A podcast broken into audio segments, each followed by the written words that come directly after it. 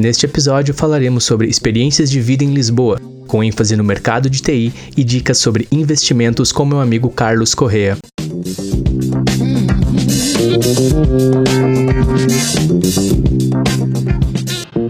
Você, falante de português, vindo do Brasil, chegando em Lisboa, chegando em Portugal, no escritório. Se tu quiser compartilhar com a gente um pouco das suas experiências em relação ao português é, falado em Portugal e ao português falado no Brasil, é, positivos, é, questões que tu experimentou e como foi a receptividade para ti como um profissional de TI saindo do Brasil. E se tu quiser trazer mais informações sobre a tua experiência aí até o momento, o mercado onde tu atua e para pessoas que estejam nos ouvindo e pensam ir a Portugal, algumas dicas que tu pode dar dentro da área de TI. Pá, vou falar de forma mais geral, não apenas do idioma, então, né? Uhum. Porque é uma, é uma, foi uma experiência bem completa que eu tive, assim, de sair do Brasil. Uh, pronto, eu acho que em maio do ano passado, um, uma, uma recrutadora me chamou no LinkedIn, né? E me, me fez a proposta. Então, uh, eu estudei a proposta, analisei e, e entrei no processo seletivo. Aí, lá por agosto, final de julho, eu vim para cá. Final de julho eu desci aqui e comecei a trabalhar em agosto. Uh, foi tranquilo, assim, a questão do idioma. Eu tive uma reunião logo que eu cheguei no primeiro dia que eu não entendia quase nada do que falavam, né? Do que o cara falava. O cara tinha um sotaque lá do Algarve. Aqui tem as regiões aqui dentro de Portugal também, cada um tem o seu sotaque. Tem Porto, Algarve, uh, Lisboeta, né? Tem várias formas de, de, de vários sotaques, que nem lá no Brasil. Então, uh, e lá na empresa tem também essa diversidade. Tem um cara que trabalha do meu lado que é do Porto, um cara que trabalha na minha frente que é do Alentejo, uh, pessoas do Algarve. Então, uh, tem uma diferença no idioma.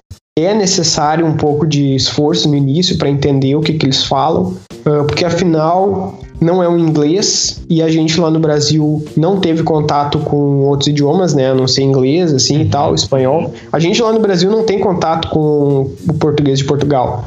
Então quando chega aqui dá um, dá um choquezinho, só que, pá, é, não deixa de ser português, né? Uhum. Então depois de duas semanas, mais ou menos, três, tu já tá mais acostumado a falar com os, com os caras. E outra coisa, tem o pessoal da Madeira também, que é, já é um sotaque diferente. Então tu vai, conforme tu vai vivenciando aqui, tu vai tendo contato com pessoas que vieram de outros lugares e, e isso vai passando, sabe? É, nessa parte é tranquilo. Cara, sobre o mercado de TI em geral, eu acho que tem bastante oportunidade para várias vários segmentos assim. Por exemplo, iOS, Android, uh, Xamarin, né, que é, que é .NET. Então, até próprio assim web também tem bastante coisa tipo C Sharp Java tem pessoal que usa bastante Spring uh, cara eu acho que tem React também tem para JavaScript eu acho que assim tem dentro da, da programação tem vaga para muita coisa que tem vaga para todo mundo uh, só que tem alguns pré-requisitos que a pessoa tem que ter para vir né que é uh, tem que ter graduação tem que ter uma fluência considerável assim no inglês, porque eles vão aplicar testes, né? Tu vai ter que passar por algumas etapas, alguns testes para vir para cá. Apesar de ser Portugal, que ser, que ser português e, uhum. e eles falarem português, né? Tu tem que falar inglês porque às vezes tu cai num projeto que é de fora, né? Sim. Então, tu vai trabalhar em Portugal, só que tu vai trabalhar num projeto que pode ser de outro país, né? Da Alemanha ou da, do Reino Unido. Então, uh, por isso que eles pedem. E. Uh, cara, mas, mas pronto, assim, acho que o, o, programador brasileiro, depois de um tempo lá, porque o Brasil tem um pessoal forte nessa área, o uhum. cara acaba naturalmente ganhando essas skills lá dentro do Brasil, né? Muitas pessoas às vezes até saem do Brasil direto para outros países, tipo, tem um amigo meu que tá na Austrália, então eu acho que o mercado de TI fora do Brasil é muito interessante, cara, ainda mais com a situação que o Brasil se encontra, né? Uh, Sim. Ah, só, só Tendel lá, só briga aqui, briga para lá. Uh, aquela polarização que a gente comenta, que já faz muitos anos que não, que não se resolve lá no Brasil, né? Sim. Então, depende da empresa que tu tá, o contexto que tu tá. Se tu quer viver, uh, ter a experiência de viver em outro país, vale muito a pena, sabe? Sair do Brasil. Sim o português em geral ele recebe bem o brasileiro? Como que você percebeu assim? Como que você pode dizer no geral, tanto na questão do esporte como diplomacia, o futebol, mas num todo a cultura, assim, o português ele ele dá para dizer que o português ele, ele gosta do brasileiro ou como é que você no geral sim. assim? Sim, dá para dizer dá para dizer isso sim, não, não, não tem esse negócio aí de, de preconceito, tipo, é pouco, sabe? Poucos têm preconceito contra brasileiro e tal. Assim como no Brasil também tem preconceito uhum. contra, contra uma ou outra coisa, né? Sim. Mas no geral, os caras gostam de brasileiros, cara. Vou te, eu, eu vou te dizer isso com toda a certeza, porque a experiência que eu tive aqui foi muito boa. Os caras me receberam muito bem. Uh, uh, a facilidade de, de, cultural, as comidas são parecidas. Uh, futebol, os caras adoram futebol, estão sempre falando de futebol, então é uma coisa que facilita muito para nós que somos brasileiros, para quem gosta de futebol, claro, o cara pode ser brasileiro e não gostar de futebol, não tem problema nenhum, mas uhum. uh, no geral gosta, né? Então Sim. eu, logo que eu cheguei, no primeiro dia a gente foi almoçar e os caras era Benfica pra cá, Porto pra lá, os caras só falavam em futebol, né, cara? Então imediatamente eu já tava num contexto que eu, que eu tava acostumado no Brasil, porque quando tu ia, tu ia almoçar com a, com a equipe lá no Brasil, os caras também falavam de futebol, né? Falavam do Grêmio, do Inter e tal. Então, então é, é, é, isso, cara. É uma cultura muito próxima. Claro, tem as características deles aqui. Talvez os caras não são tão Uh, os, os, caras são talvez mais reservados, assim, né? Não são tão extrovertidos, digamos, como, como o brasileiro, porque o brasileiro é fa famoso por ser, assim, extrovertido, né? Uhum. Uh, então tem mais, assim, uma cultura de europeu mesmo. Só que, pô, os caras te tratam bem. Uh, nunca tive, assim, problema, sabe? Aqui. Sim. Então, você estando bem intencionado no país, disposto a fazer parte da sociedade, realmente, uhum. respeitar, é. entender o seu, o seu momento, entender o seu lugar, né? É, uhum. Na sociedade, entender quem é você, entender sobre eles, estar disposto a aprender sobre eles, ouvi-los, considerá-los e, e, realmente trabalhar, né, mais uma vez, estando bem intencionado, de acordo com as orientações, as leis trabalhistas e afins, a tendência é que, dentro daquele é, plano inicial, um ano, dois, cinco anos, as coisas fluam e você praticamente não, não perceba tanto o tempo e as coisas naturalmente acontecem e você cada vez mais dentro da cultura do país, obviamente, seu coração, sua família é, é Brasil, é, é, o nosso background, mas é muito importante você entender e estar tá focado e estar tá disposto, né, Eduardo, a questão de, principalmente no início, a adaptação, ela tem suas, suas dificuldades, ela tem a questão da distância e você não está na sua casa, abre aspas, né, você está num país totalmente novo num local onde você precisa é, se adaptar. Uhum. E, e, nesse mundo que a gente está hoje, né? Talvez tu concorde comigo ou não, tá aí o, o, o coronavírus, essa pandemia, nos mostrar que não se trata de ser o mais inteligente ou o mais forte, mas sim aquele que se adapta melhor, né? E adaptação, adaptação é uma skill que nós precisamos ter nessa transição de país e de cultura. Que, que tu acha? Não, exato, é isso, é isso aí. Aqui tu tem que ter noção que tu que é o estrangeiro, né? É, a gente que é estrangeiro, os caras têm as regras deles, a forma de falar deles, então Uh, muita coisa aí daqui a pouco que a gente ouve durante o dia aqui. Pá, lá no Brasil os caras fariam, fariam uma piadinha lá, uma piada, alguma coisa, entendeu? Que nem aqui a, o adolescente é puto, né? Uhum. Ah, daí os caras falavam, ah, tu viu que entrou um puto no meio campo lá e acabou com o jogo, por exemplo, né? Então tem essa, essa. Ah, se o cara fala isso lá no Brasil, meu Deus, o cara é puto, não sei o que, papai. Aquela. Aí tu vai ver, tu vai abrindo um pouco assim a tua mente, cara, e tu vai vendo que, que às vezes é, é um pouco de ignorância, assim, um pouco, pequeno, sabe? Pequeno, né? Pequeno é um também, pouco, né? É um pouco pequeno, talvez, fazer piada assim de tudo, porque. Uh, porque aquilo ali, na verdade, tem uma, aquela palavra tem um significado, ela tá em outro idioma, mas ela tem um significado, né? Então, só que, claro, por exemplo, deixa eu ver, pode ter uma palavra que a gente usa lá que vire piada aqui. Então, essa questão, assim, ela, é, ela corre dos dois lados, né? Uhum. Só que quando tu é um cara, quando tu é estrangeiro, tu vai ver que tu vai te adaptar às palavras, tu vai, tu vai usar elas de uma outra forma que tu não imaginou que tu fosse usar, né? Então, Sim. Tem, tem isso, é, é, é, Viver em outro país é muito bom porque te causa esse choque cultural e, e tu muda um pouco, né? A tua percepção. Tua percepção, teu senso de humor, né? Eu posso falar que o meu é. senso de humor. Já muda. De, de estabanado, de sem noção, ele já é um senso de humor mais, abre aspas, considero em relação ao que era, maduro e, e, muito é, objetivo e claro, porque se tu não tá sendo claro no teu senso, no que tu tá querendo dizer, isso uhum. pode ser um problema para ti. Tu não tá sendo Exatamente. claro o que que tu tá falando, o que que tu quer dizer, né? What do Exatamente. you mean? O, de Exatamente. quem e sobre o que que tu tá falando. Isso é muito sério. E à medida que a gente cresce, como você disse, esse choque cultural, a gente só fica eu posso dizer assim, eu me tornei um ser humano melhor, me torno um ser humano melhor, me permitindo e abrindo mão de algumas vaidades pessoais, falando de mim, né? E disposto uhum. a essa adaptação. O teu senso, ele vai mudar, né? O senso de humor, o senso de, de, de urgência em algumas questões. E, e, acho que a gente se torna maior, a gente sai maior disso tudo, né? É, como sim. ser humano e, e como profissional também dentro do mercado. Sim, sim. Bah, isso, é, isso não é uma ou outra situação, são muitas, né, cara? É, que nem os, os, caras aqui, eles tomam café expresso, lá a gente tomava de filtro. Uh, deixa eu ver o que mais. Ah, o transporte aqui na Europa é muito mais uh, acessível, né? Uh, cara, tanta coisa, tanta diferença, assim, tu vai, tu, os detalhes do teu dia a dia vão, vão mudando muito, né, cara, de quando o cara vivia no Brasil para quando o cara vive aqui. Só que ao mesmo tempo também tu também sente falta de muita coisa, de muitos detalhes que tu tinha lá no Brasil, né, cara? Que nem principalmente nós do lado do sul. Bah, eu sinto falta de muita coisa que, que tinha lá no sul, tanto comida quanto costumes, assim que aqui eu não tenho. Mas, em compensação, aqui eu tenho acesso a muitas outras coisas boas que são daqui e que se eu morasse no Brasil eu também já não teria acesso, né?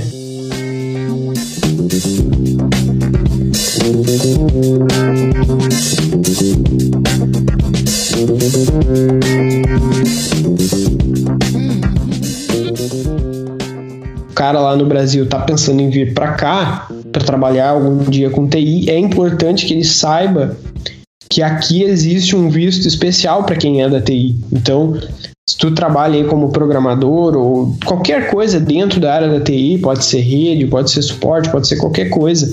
Sim. Uh, tu tem condições de, de, ter uma vaga aqui na Europa e tal, ter aqui uma oportunidade. Então, uh, só para isso, uhum. só para citar esse Tech Visa, porque porque é uma das coisas mais importantes relacionadas à minha vinda para cá também, né?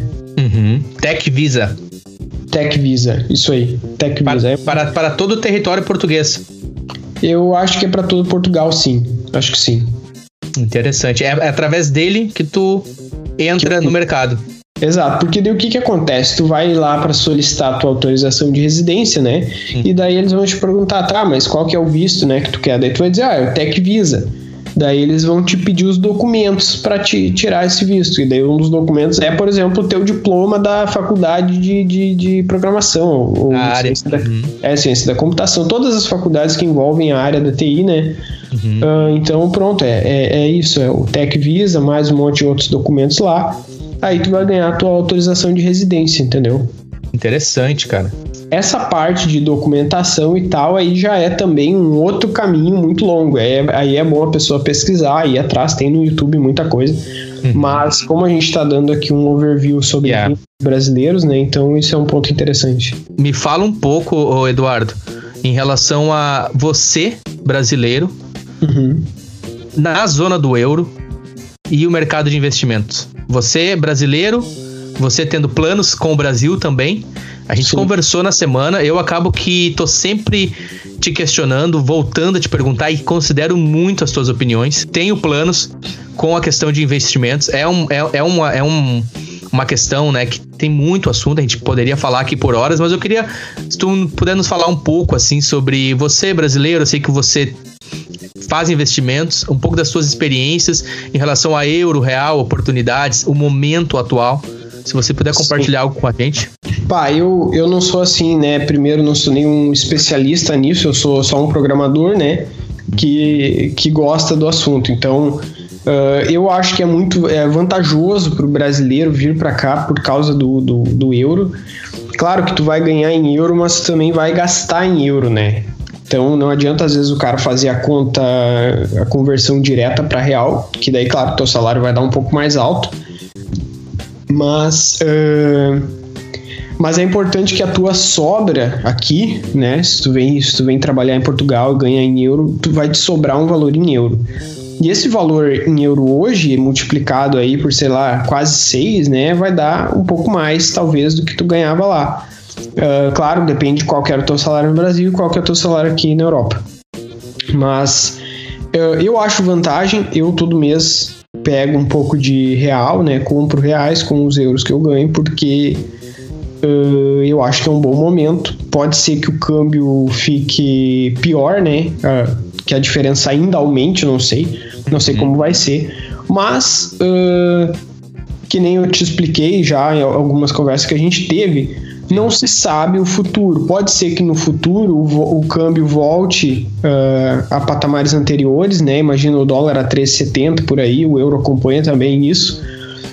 Uh, a compra de reais agora ela pode se tornar vantagem no futuro. E mesmo que não seja, uh, eu tenho uma filosofia de investimentos de longo prazo, então essa, e esse investimento em ações de empresas grandes lá do Brasil, eu acredito que por muitos e muito, muitos anos não vai ser uma ou outra diferença no câmbio que vai me trazer problema, né? Depende da estratégia, depende da estratégia da pessoa. Uhum. Mas uh, eu tenho essa, esse pensamento de comprar reais com, com o que me sobra aqui e investir em empresas boas brasileiras uh, ao longo de muitos anos para focar nos dividendos, né? Essa é a minha estratégia. Mas pronto, se a pessoa tem uma, uma outra ideia, uma, um outro objetivo, talvez não vale a pena uh, comprar reais, né? Talvez se a pessoa quer vir para cá para morar e ficar aqui por muitos anos e não voltar mais para o Brasil, talvez valha a pena manter os euros aqui ou procurar investimentos até em euro, em dólar, né? Uhum. Então, a minha estratégia hoje é investir no Brasil porque eu acho que o Brasil, uh, apesar de todos os problemas, uh, tem muito potencial, né? Eu acho que o Brasil é, é um país assim gigante, é um continente dentro de um país. Tem muita oportunidade lá. A volatilidade do Brasil é muito boa também, porque os valores indo para baixo, tu tem a oportunidade de compra Imagina, tu tem uma empresa lá, tipo o Bradesco. O Bradesco, ou não, ou melhor, o Itaú. O Itaú, pelo que eu sei, acho que é o maior banco da América Latina. Quando tu vê uma ação de um banco gigante desses descendo lá para baixo, uh, cada um tem a sua percepção. A minha percepção é, é de que é uma oportunidade de compra, né? É uma o mercado tá te dando uma oportunidade de entrar naquele, naquele papel e ao longo dos anos a tendência é que isso se valorize. Por quê? Porque tem não sei quantas agências, não sei uhum. quantas pessoas trabalhando todos os dias para aquele negócio. Uh, então tu tem a chance de entrar num negócio que, que, que dá muito certo, que está no dia a dia das pessoas e que não vai desaparecer de uma hora para outra. E que te vai te pagar dividendos, né?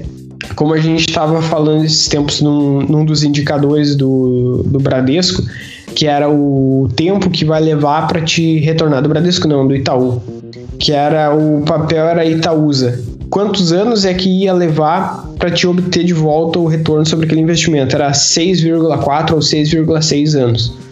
E daí eu te, eu te comentei sobre quando tu olha para um indicador desse, tu pensa que é muito tempo.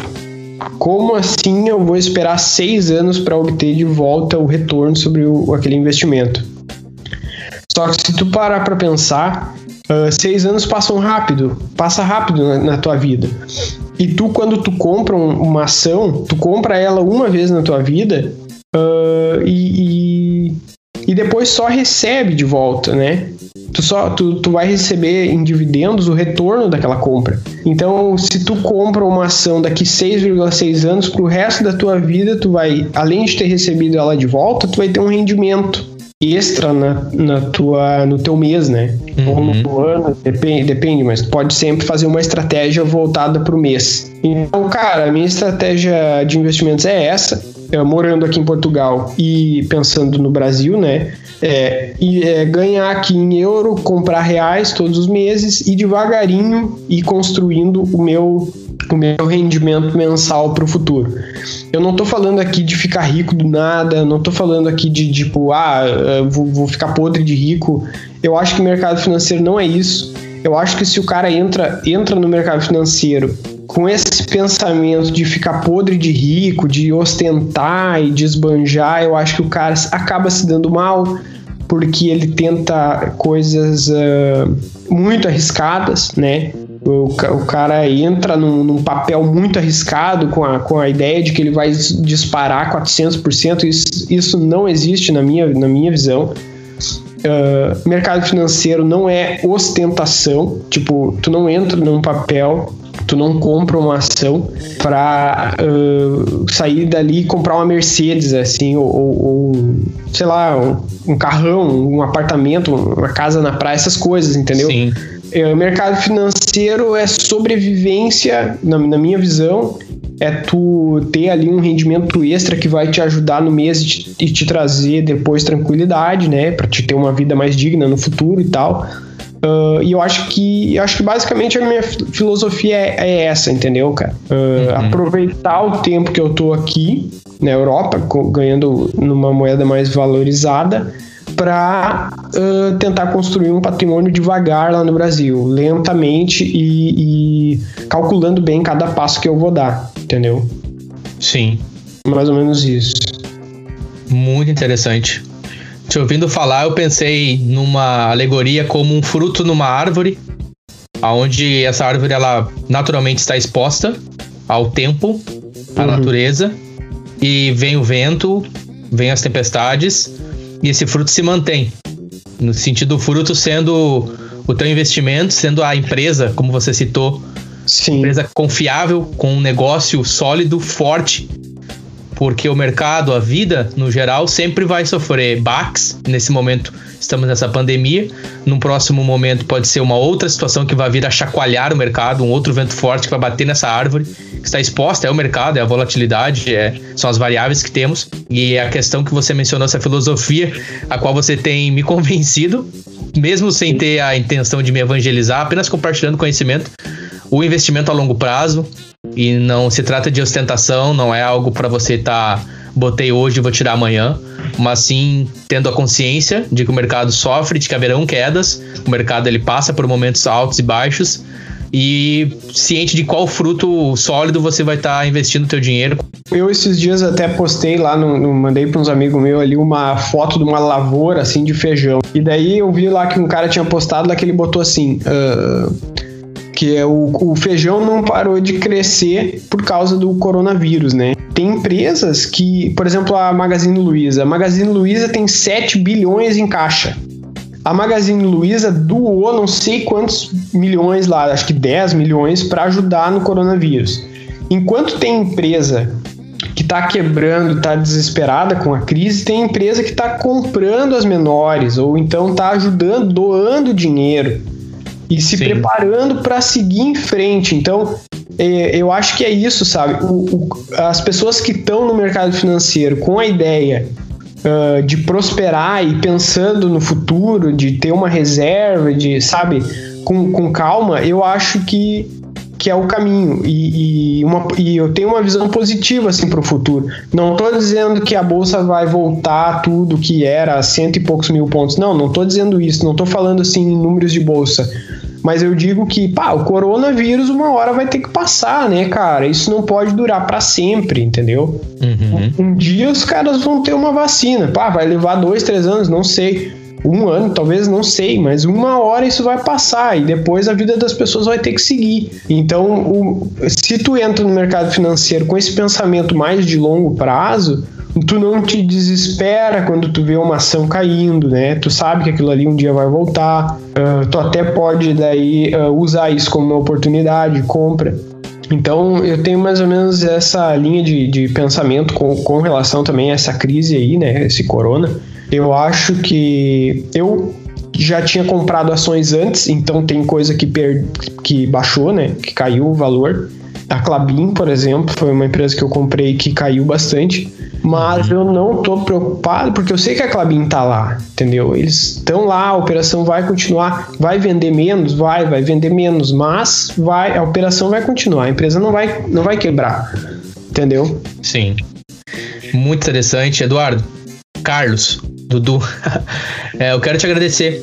Atingiu a minha expectativa, a ideia inicial, falarmos sobre momento em Portugal, a relação com o coronavírus, área de TI, tua experiência, investimentos, tuas experiências, tua filosofia, Cara, um pouco sobre a vida, muito bacana. Show de bola, eu também gostei bastante aí, agradeço a oportunidade também. Uh, e só lembrando que eu não, eu não fiz nenhuma indicação aí para ninguém comprar nada, né? Que nem eu, eu, dei ali o exemplo da Magazine Luiza, eu não tenho essa ação e, e nem, nem vou ter, uhum. porque ela não, não se enquadra na minha, na minha eh, filosofia, mas uh, foi só um exemplo aí que eu, que eu dei de que tem gente que nessa crise aí vai sair um pouco por cima, né? Então. Sim.